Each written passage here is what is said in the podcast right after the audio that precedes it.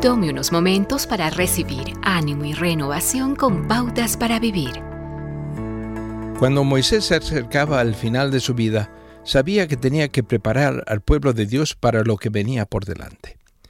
Les recordó la ocasión cuando envió a los doce espías a la tierra y la mayoría de ellos volvieron muy abatidos y con informes desfavorables.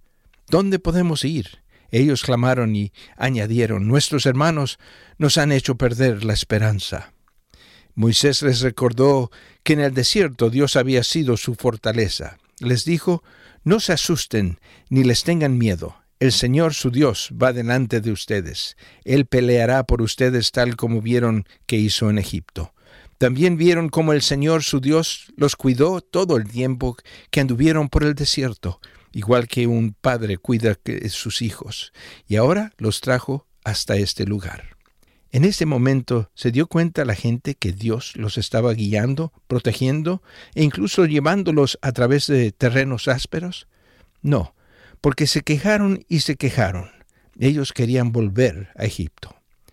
Pero Moisés dijo, Dios ha estado con nosotros todo el tiempo, incluso cuando ustedes no lo sabían o no lo sentían. El Salmo 28, versículo 9, cuenta la historia de un pastor que lleva en sus brazos a una oveja. El salmista aplica esta analogía para enseñar que hay momentos de gran debilidad y mucho desánimo como para seguir adelante. ¿Recuerda la bella historia de las huellas en la que el hombre le cuestiona a Dios reclamándole cómo pudo haber caminado con él cuando solo existía un conjunto de huellas?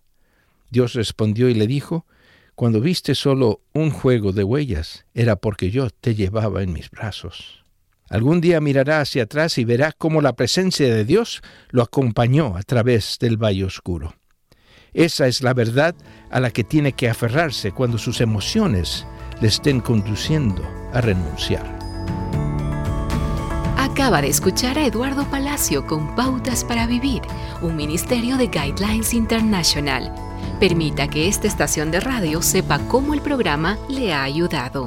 Acompáñenos en la próxima emisión de Pautas para Vivir. Gracias por su sintonía.